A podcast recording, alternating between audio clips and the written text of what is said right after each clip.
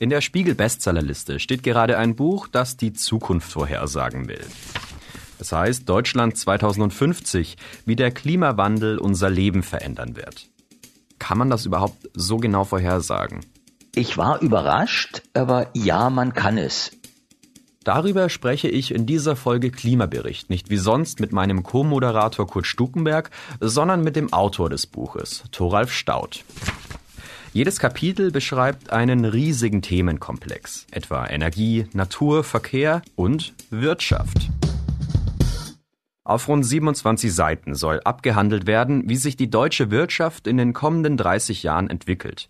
Nicht mal eine Seite pro Jahr sozusagen. Dabei ist es doch, Stichwort Corona, kaum vorherzusehen, wie sich die Industrie allein von einem aufs andere Jahr entwickelt. Das Buch legt sich allerdings ziemlich genau fest. Da steht zum Beispiel, Traditionell waren die Wintermonate für die Baubranche die schwierigste Zeit des Jahres. Doch in Zeiten des Klimawandels passt das nicht mehr. Bei starker Hitze kann nicht mehr gearbeitet werden, da die Baumaterialien Blasen schlagen. Eine Siesta wird auch bei deutschen Firmen in einigen Jahrzehnten üblich. Oder? Bis 2050 werde der Klimawandel die deutsche Wirtschaft rund 800 Milliarden Euro kosten. Oder aber? Fast die Hälfte der deutschen Unternehmen beklagt bereits Probleme durch Hitzewellen. 45 Prozent der Firmen gaben da an, Hitzewellen würden bereits heute ihre Wertschöpfung beeinträchtigen. Ziemlich konkrete Zahlen also, ausgerechnet im Bereich Wirtschaft. Was mich wohl am meisten überrascht hat, die Industrie ist im Buch Deutschland 2050 nicht etwa Bremser von Klimaschutzmaßnahmen. Ausgerechnet die großen Firmen sollen den Klimaschutz vorantreiben. Im kalten Blick der Betriebswirtschaft bedeutet der Klimawandel vor allem eines. Mehr Unsicherheit. Und Unsicherheit ist nicht gut für Unternehmen, für Businesspläne, für Investitionsentscheidungen. Man braucht daher nicht viel Fantasie, um sich auszumalen, wie auch deutsche Manager auf die beschriebenen Folgen des Klimawandels reagieren. Sie werden versuchen, Unsicherheiten zu minimieren. Heißt im Klartext, die Unternehmen wollen sich ihrer Verantwortung zu mehr Klimaschutz stellen. Wie wird Deutschland 2050 aussehen? Welche Folgen hat die Klimakrise auf die Wirtschaft? Und sind große Firmen wirklich die unverhoffte treibende Kraft in Sachen Klimaschutz, während die Politik trödelt? Hallo, ich bin Thoralf Staudt, ich bin Journalist. Ich schreibe seit 15 Jahren, sogar länger, über Klimawandel und Klimaforschung. Ich war bei der Zeit, bin jetzt unter anderem bei einem Wissenschaftsportal und mein neuestes Buch, da habe ich mir mit einem Kollegen angeschaut, was der Klimawandel denn eigentlich für Deutschland in den nächsten Jahrzehnten bedeutet. Deutschland 2050 heißt es.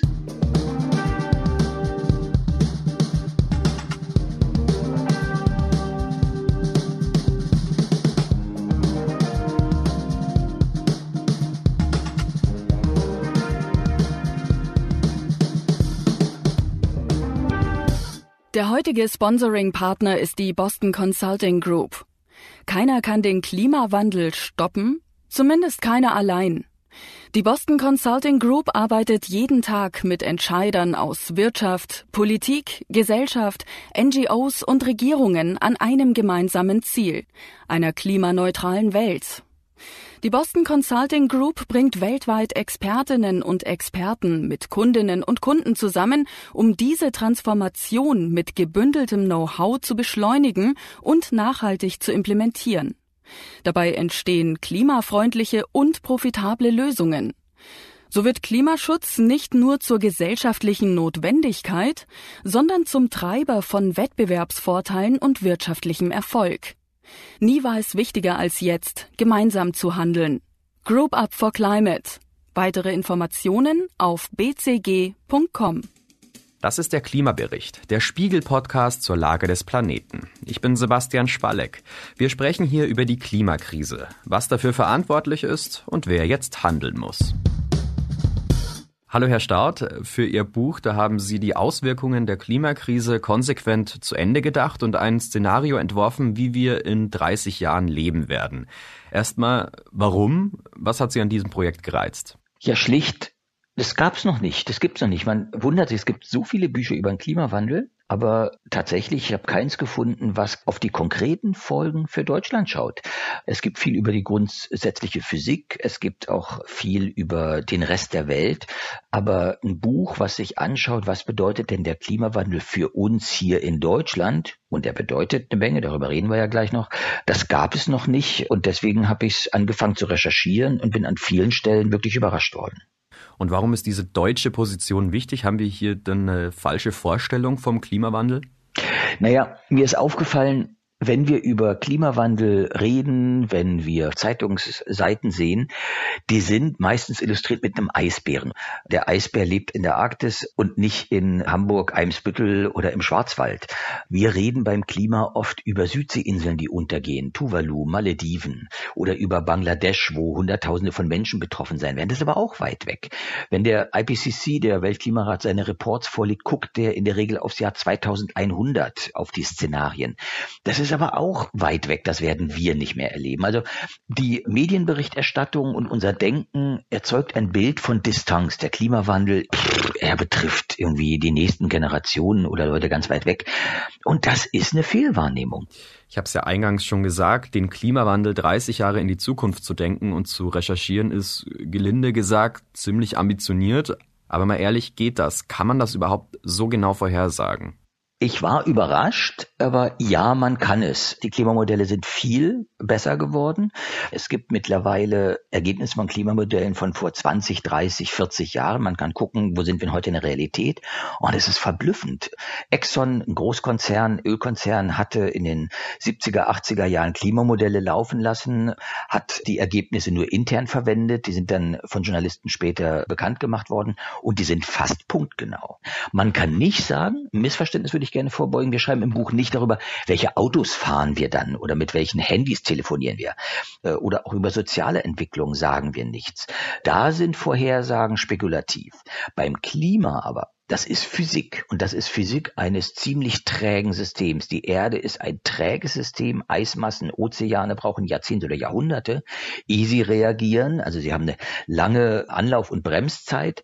Aber auch die Treibhausgase in der Atmosphäre sind langlebig. Das ist die schlechte Nachricht. Das Klima des Jahres 2050 haben wir zum großen Teil bereits ausgelöst durch die Treibhausgase, die wir ausgestoßen haben. Aber wir können tatsächlich, was nach 2050 kommt, können wir noch beeinflussen, ob wir das Klima auf dem Niveau der Jahrhundertmitte stabilisieren oder ob wir einen Runaway-Klimawandel bekommen, also der immer heißer wird, immer heißer wird. Das entscheiden wir jetzt, das entscheiden wir in den nächsten zehn Jahren. Deshalb finde ich diesen Blick auf das Klima des Jahres 2050 so wichtig. Daran können wir nicht mehr viel ändern, aber auf dem Niveau können wir es halten. Und wie haben Sie das gemacht? Also wie sind Sie die Recherche angegangen? Wir haben erstmal ganz viele Forschungsliteratur gelesen, Fachaufsätze, Fachbücher, die man als normaler Mensch praktisch nicht versteht. Wir sind dann auch zu Klimaforschern und Klimaforschern hingefahren. Wir sind zum Deutschen Wetterdienst, den kennt jeder aus den Wettervorhersagen. Und die haben eine große Klimaabteilung und mit denen haben wir uns hingesetzt und gesagt, hey, was kommt denn nun wirklich raus in Ihren Klimaprojektionen? Also haben wir uns von denen äh, nochmal genau sagen lassen, was sind die Ergebnisse bei den den Temperaturen, bei den Niederschlägen, bei Dürre. Dürre ist ein großes Thema, Trockenheit und sind dann losgegangen zu den Praktikerinnen und Praktikern, also zu Landwirten, zu Forstwirten, zu Wirtschaftsleuten, zu Tourismusexperten, zu Bauleuten und haben uns angeguckt und die gefragt, was heißt das denn? Und das war tatsächlich überraschend. Ich stand dann auf einem Kongress der Helmholtz-Gesellschaft mit der Vizechefin des Brandenburger Landesforstes und habe die gefragt, was heißt es denn äh, für ihre Wälder, wenn wir sechs Jahre in Folge eine Dürre bekommen wie 2018, 19? Das sagen nämlich die Klimamodelle. Sechs von zehn Jahren werden wahrscheinlich so trocken. Und dann hat sie kurz überlegt und gezögert und sagte ganz klar, dann haben wir keine Fichte mehr. Also das fand ich überraschend, was es für den jeweiligen Fachbereich bedeutet, diese abstrakten Klimaprojektionen. Das wissen die Leute, ja. Die wissen das ganz genau. Das haben die uns gesagt und das haben wir aufgeschrieben. Okay, und wie lange hat's gedauert? Ja, wir haben im Ganzen zwei Jahre ungefähr dran gesessen. Von der ersten Idee, die Ende 2018 ich hatte, dann bis zum Buch, dann kam noch Corona dazwischen. Das hat es schwieriger gemacht und zäher gemacht, weil man nicht mehr an so viele Stellen hinfahren konnte. Aber alles im Allen sind es rund zwei Jahre. Okay, dann lassen Sie uns doch das mal zusammenfassen. Also was für klimatische Bedingungen kommen denn auf uns zu? Was haben wir in Deutschland zu erwarten? Deutschland wird ein anderes Land. Deutschland wird heißer, es wird nicht nur wärmer, sondern es wird heißer. Wir bekommen Mitte des Jahrhunderts ungefähr zwei Grad Erhitzung gegenüber dem Niveau vor der Industrialisierung. Zwei Grad klingt relativ wenig.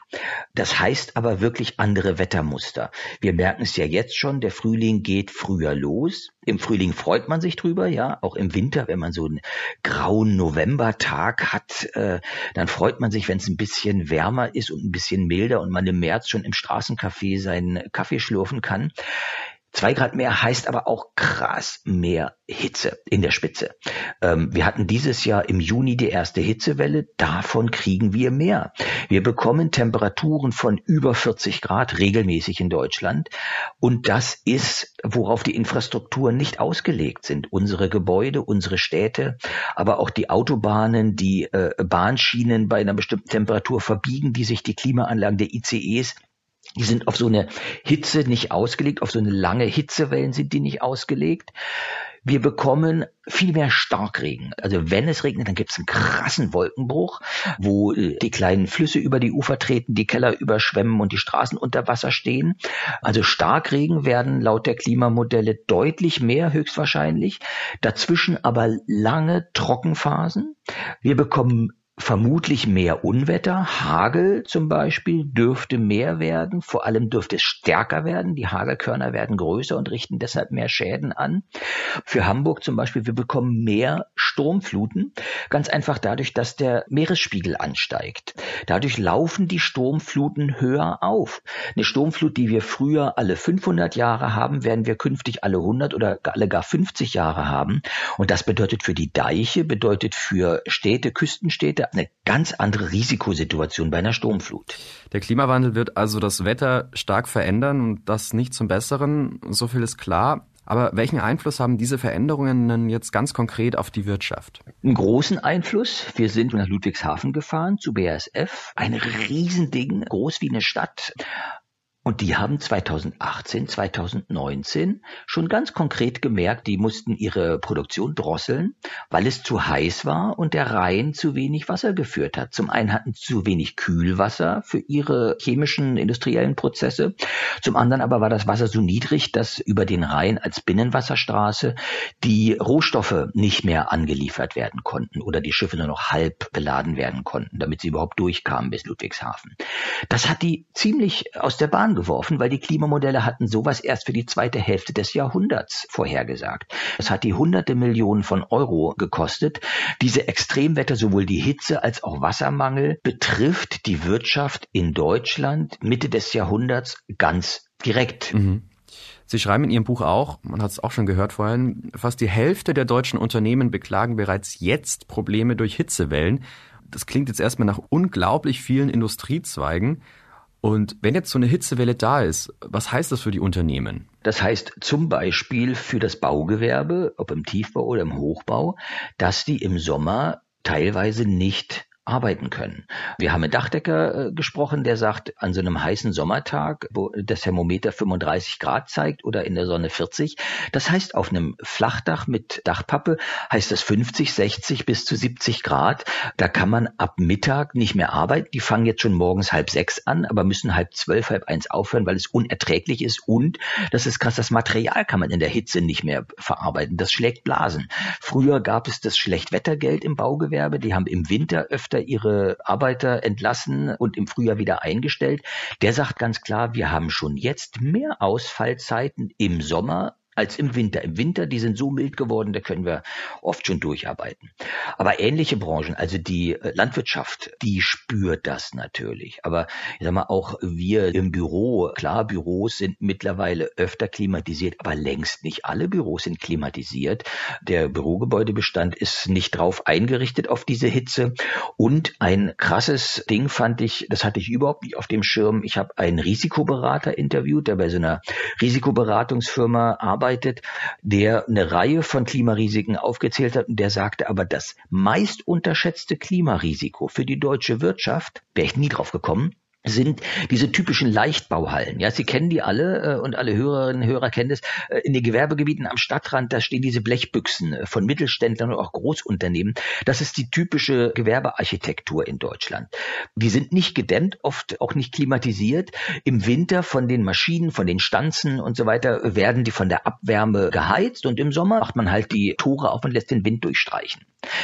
Das geht schon heute oft nicht mehr. Aber das geht 2050 schon gar nicht mehr. Da ist es über Wochen in diesen Hallen, weil die Sonne drauf brezelt, so heiß, dass man da nicht arbeiten kann. Und da sagt dieser Risikoberater, das ist das größte Risiko. Man kann natürlich theoretisch Klimaanlagen einbauen. Das ist aber ein solcher Energiebedarf. Das sind solche Kosten, die können viele Mittelständler nicht stemmen. Dämmen kann man die Dinger nicht. Abreißen, neu bauen wird auch irre teuer. Also der sagt ganz klar, für den deutschen Mittelstand ist dies das wahrscheinlich allerhöchste Klimarisiko hatte ich zumindest überhaupt nicht auf dem Schirm. Hm. Wir haben jetzt über Hitze gesprochen, aber gerade hatten wir es auch schon mit Wasser und anderen Unwettern. Was sind denn da die Risiken? Wenn es stark regnet plötzlich, dann treten Flüsse über die Ufer, kleine Bäche werden zu reißenden Strömen. Das ist eine Gefahr für Produktionsanlagen, die am Rand stehen. Und es ist vor ein paar Jahren in Sachsen eine Flusssäure-Produktionsanlage fast in die Luft geflogen, weil es dort einen Starkregen gab und sozusagen die Kühlaggregate nicht mehr funktioniert haben. Und die Bundeswehr hat am Ende den Laden gerettet, weil sie mit dem Hubschrauber Diesel eingeflogen hat, damit die Kühlaggregate dort weiterlaufen konnten konnten. Äh, BASF in Ludwigshafen, die haben ihr gesamtes Werksgelände höher gelegt, ein, zwei Meter aufgestockt, damit sie vom Hochwasser vom Rhein nicht getroffen werden. Man muss jetzt schon gucken, wo baue ich denn mein Werk hin? Äh, so Investitionen in der Wirtschaft gehen ja auf 30, 40, 50, 80 Jahre. Und wir haben Leute getroffen, die planen jetzt schon und gucken, was sind gute Standorte. Also auf Hochwasser kann man sich durch Standortwahl vorbereiten. Gegen Niedrigwasser hilft aber wenig. Wenn kein Wasser da ist, äh, das wird wirklich ein Problem für die Industrie, für die Wälder, für die Landwirtschaft. Wir haben mit Agrarforschern gesprochen, die sagten, Winterweizen in Deutschland in vielen Regionen wird man wegen Trockenheit nicht mehr anbauen können. In Brandenburg äh, testen sie jetzt Hirse, Soja, Kichererbsen. Das sind Ackerkulturen, die man künftig in Brandenburg wird anbauen können. Und das haben uns Experten auch gesagt. Noch zu Beginn der Recherche 2018, 19 hörte ich öfter, Herr Staud, machen Sie sich keine Sorgen, Deutschland ist ein wasserreiches Land. Jetzt sind die Experten anders, sagen, oh, es gibt eine Konkurrenz. Die Bundesumweltministerin Svenja Schulze hat einen nationalen Wasserplan gemacht. Also es wird künftig nicht mehr sicher sein, dass es genug Wasser für alle gibt. Im Harz hat die innerste Talsperre noch nicht einmal mehr den halben Wasserstand. Der Harz versorgt zwei Millionen Menschen mit Wasser. Die Wasserwerke rufen zum Sparen auf. Die Bundesumweltministerin besichtigte durch Trockenheit beschädigte Wälder im Sauerland. Sie plant eine nationale Wasserstrategie. Wir müssen dafür sorgen, dass überall auch Trinkwasser vorhanden ist. Die Klimaveränderungen führen eben auch zu mehr Trockenheit in einzelnen Regionen und da muss man die Wasserversorgung jetzt äh, wirklich gut organisieren. In Ihrem Buch schreiben Sie, je weiter der Klimawandel voranschreitet, desto häufiger und stärker werden Extremwetter und deshalb werden auch öfter weltweite Lieferketten unterbrochen. Wie hängt das zusammen? Was ist damit gemeint? Naja, wir haben es ja in Corona-Zeiten mitbekommen oder auch als neulich dieser Riesenfrachter quer im Suezkanal festklemmte für ein paar Tage. Die weltweite Wirtschaft ist mittlerweile so arbeitsgeteilt, so globalisiert, dass es just in time auf Lieferungen ankommt, auf Nachschublieferungen oder auf Rohstofflieferungen.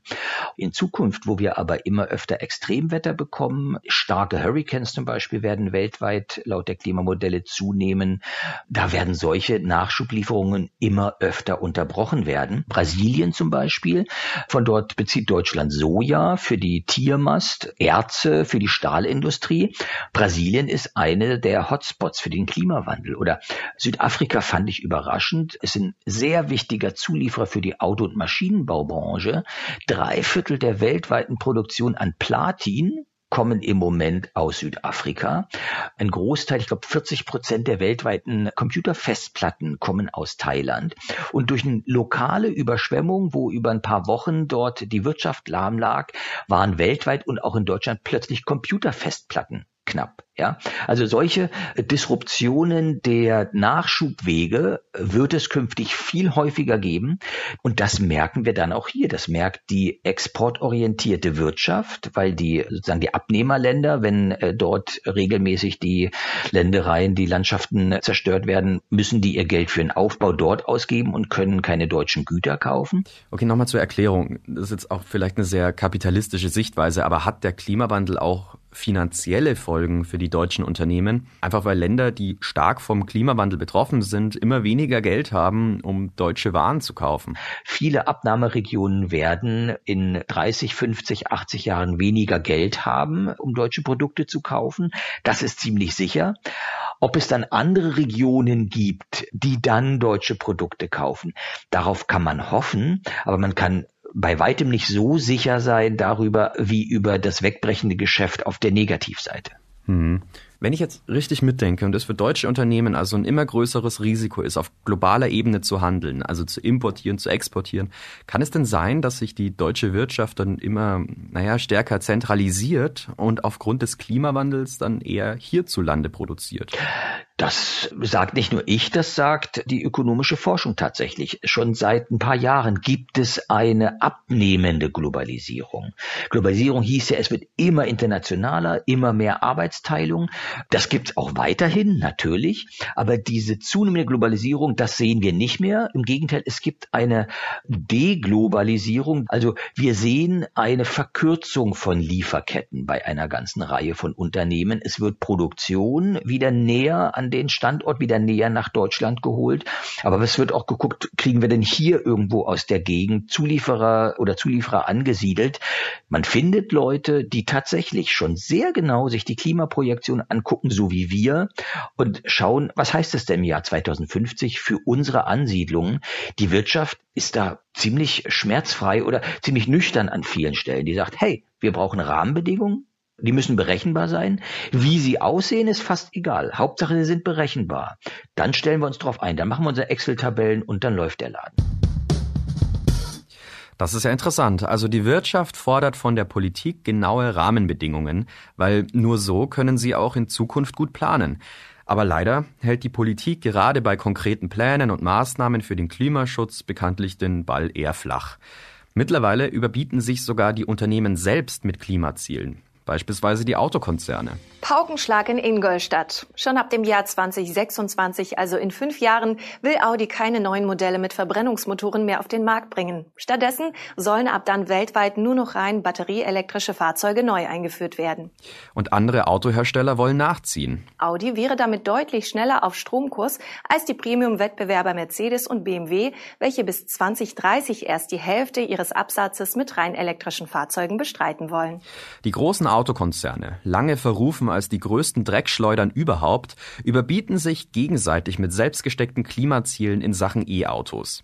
Selbstgesteckt, also ohne Drängen seitens der Politik. Dieter Zetsche, der ehemalige Vorstandsvorsitzende von Mercedes, sagte auf der Bundesdelegiertenkonferenz der Grünen im Jahr 2016 das hier. Anstatt lange zu diskutieren, wann genau wir ankommen, geht es darum, das Tempo zuzulegen, beim Tempo zuzulegen, zu beschleunigen. Und mein Punkt ist, unterwegs sollten wir alle verfügbaren Mittel zur schnelleren Dekarbonisierung nutzen. Wir kommen weiter, wenn sich Politik auf die Vorgabe realistischer und verbindlicher Ziele beschränkt und den Weg zu ihrer Erreichung der Wissenschaft, den Unternehmen und vor allem den Kunden überlässt. Ich habe Thoralf Staud gefragt, sind die großen Konzerne vielleicht sogar ein Vorreiter in Sachen Klimaschutz? Sie sind auf jeden Fall weitsichtiger. Das ist auch nicht überraschend. In der Politik alle vier Jahre sind Wahlen und ich muss heute Entscheidungen treffen, die heute Menschen betreffen, aber die Vorzüge, die geringeren Kosten für Klimaschäden, für Stromschäden gibt's erst in 10, 20, 30 Jahren in der Wirtschaft tatsächlich, die denken längerfristig. Die Produktions-, die Investitionszyklen sind da mindestens 20 Jahre. In der Industrie, in der Großindustrie 40, 50 Jahre, in der Immobilienwirtschaft 80 Jahre. Die gucken sich an, womit müssen wir denn rechnen? Zum Beispiel Audi, Sie haben es gesagt, ab 2026 bringen die keine neuen Verbrennermodelle mehr auf den Markt. Die alten werden sie schon noch weiter verkaufen, es wird austrudeln, aber die ganzen Entwicklungszyklen, die denken längst daran und die wissen, hey, äh, diese Technik, ja, wir bohren in der Erde, holen da so ein klebriges Zeug raus, machen das mit großem Energieaufwand zu dünnflüssigem Benzin, verbrennen das, um zu fahren. Das ist ziemlich oldschool, ja. Es ist doch viel cooler, eine Solarzelle, die die Sonne jetzt nimmt, jetzt ins Auto einspeist und die Beschleunigung ist schneller. Also die Wirtschaft ist da tatsächlich in einigem weiter würde ich auch sagen. Mhm. Wenn ein Teil der Unternehmen also gewillt sind, in Klimaschutz zu investieren, wo muss der Staat eingreifen? Also was muss er liefern? Naja, die Ausbauziele für die Erneuerbaren müssen hochgesetzt werden. Das hat auch der BDI ganz klar verlangt. Der Sachverständigenrat für Umweltfragen sagt, wir müssen dreimal, viermal, glaube ich, waren die Berechnungen, so viel Windräder und Solarkraftwerke bauen, wie wir bisher planen. Dass es immer noch Dächer gibt in Deutschland von Parkhäusern, von Logistikzentren, aber auch von Privathäusern, wo keine Solaranlagen drauf sind, ist kaum verständlich. Windräder auf hoher See werden ausgebaut, aber auch an Land brauchen wir mehr. Also da ganz konkret muss was passieren.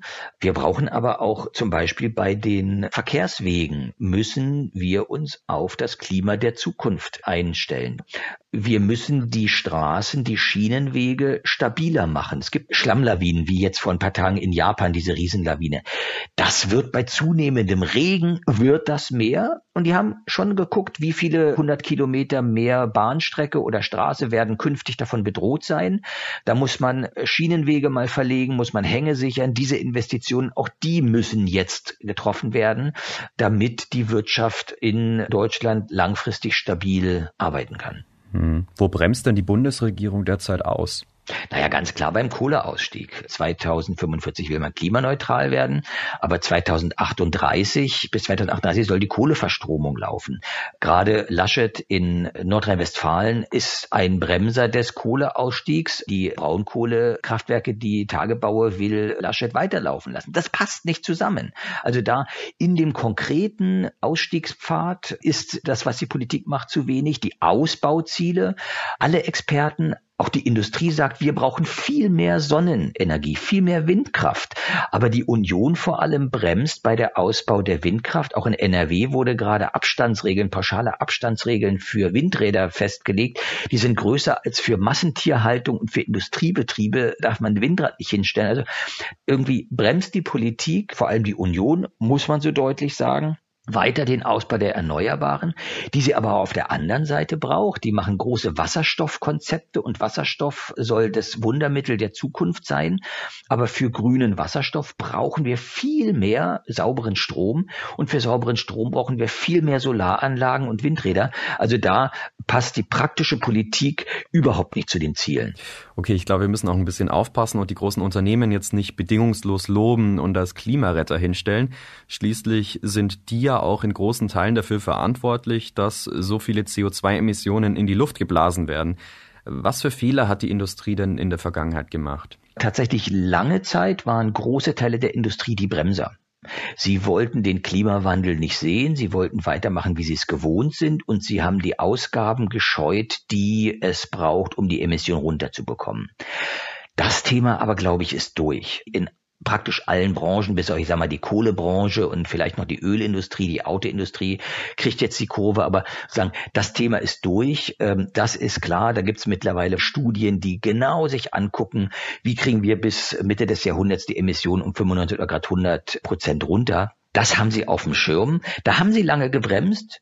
Mittlerweile aber das fand ich auch spannend. Der Chef des BDI hat zum neuen Klimagesetz der Bundesregierung ein Interview gegeben, hat gesagt, es sind ja von den Zielen schön und gut, aber es fehlt das Fleisch dran. Kurz zur Erklärung der BDI, das ist der Bundesverband der deutschen Industrie. Also mittlerweile ist die Industrie weiter als die Bundesregierung. Die hat ja gerade ihr neues Klimagesetz beschlossen, 2045 klimaneutral. Aber die haben überhaupt nicht beschlossen, wie das erreicht werden soll, welche Rahmenbedingungen, wie der CO2-Preis steigen soll. Und da sagt der BDI-Chef, ja, noch vor zehn Jahren waren das die Bremser, sagt jetzt, hey, gebt uns klare Rahmenbedingungen. Die Werke des Jahres 2045, die werden jetzt gebaut. Wir haben die Pläne in der Schublade, unsere Unternehmen. Wir wollen das machen. Die wollen zwar auch Subventionen abgreifen, klar, so läuft das Geschäft, aber im Prinzip stehen die in den Startlöchern. Sie brauchen nur die berechenbaren Rahmenbedingungen.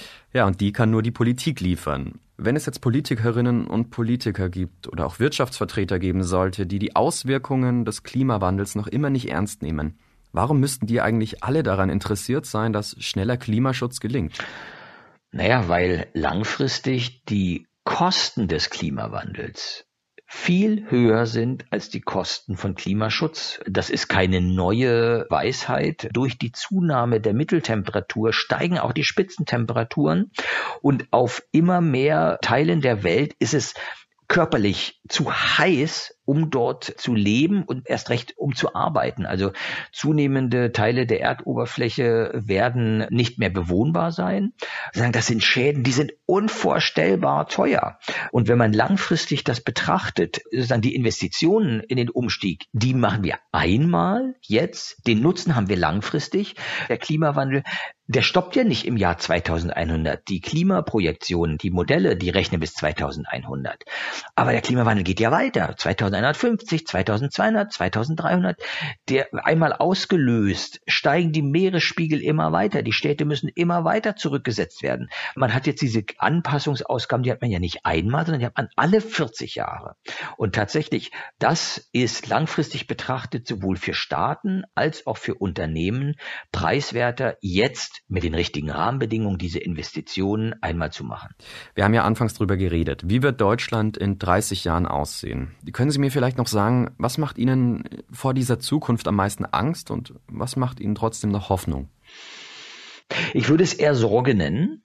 Tatsächlich, ich finde dieses Wasserding ist echt ein Problem. Wir sind ein wasserreiches Land, das stimmt, aber wir werden nicht mehr uns darauf verlassen können, dass immer Wasser aus dem Hahn kommt. Und das bedeutet was. Und das bei einer Hitzewelle nicht mehr genug Wasser zu haben, was das für die Gesundheit, den menschlichen Körper bedeutet, ja, wenn du tatsächlich dich nicht mehr runterkühlen kannst mit Wasser. Viele andere Länder in anderen Weltgegenden, die kennen das, leben damit, leben schlecht damit, aber sagen, Wassermangel finde ich echt eine krasse Sache und das ist Gesundheits- und Lebensbedrohung. Hitze macht mir wirklich Sorge. Wir werden immer älter, die Gesellschaft wird älter, Ältere sind anfälliger für äh, Hitze. Wir werden Tausende, vielleicht Zehntausende von Hitzetote in den Sommern der Zukunft haben. Also da kann man tatsächlich echt Sorge haben. Hoffnung, ja, tatsächlich, wir haben es in der Hand. Wenn wir jetzt mit den Emissionen runtergehen, ganz schnell, viel mehr als bisher, dann können wir das Klima auf dem Niveau von Mitte des Jahrhunderts stabilisieren. Viele Leute jammern ja und sagen irgendwie, ach, Klimaschutz wirft mein Leben durcheinander und alles muss anders werden. Die Leute haben keinen Bock auf Veränderung, ja, die wollen Stabilität, kann ich gut verstehen. Man will seine Ruhe haben. Aber seine Ruhe und ein stabiles Leben bekommen wir, wenn wir Klimaschutz machen. Dann wird es in Deutschland 2050 noch ein halbwegs sicheres, angenehmes Leben geben.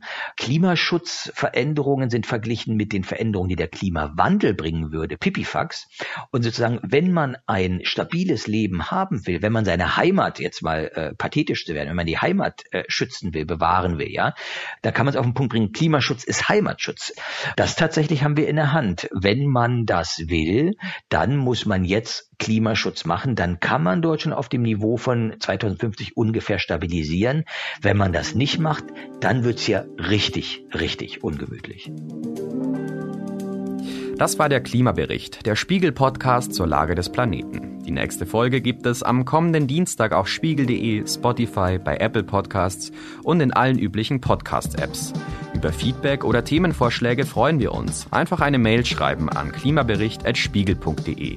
Moderiert wurde diese Sendung von mir, Sebastian Spalleck. Bei der Folge wurde ich unterstützt von Kurt Stukenberg und Ole Reismann. Produktion und Musik übernahm Philipp Fackler. Hier noch einmal ein Hinweis des heutigen Sponsoring-Partners, der Boston Consulting Group. Der Klimawandel ist eine der größten Herausforderungen unserer Zeit. Zu groß für den Einzelnen, aber nicht zu groß, wenn viele gemeinsam als Gruppe handeln. Davon sind wir von der Boston Consulting Group überzeugt. Wir arbeiten mit Akteurinnen und Akteuren aus Unternehmen, NGOs und Regierungen zusammen, um eine dekarbonisierte, nachhaltige Welt zu schaffen. Es ist jetzt Zeit für gemeinsames globales Handeln. Group Up for Climate.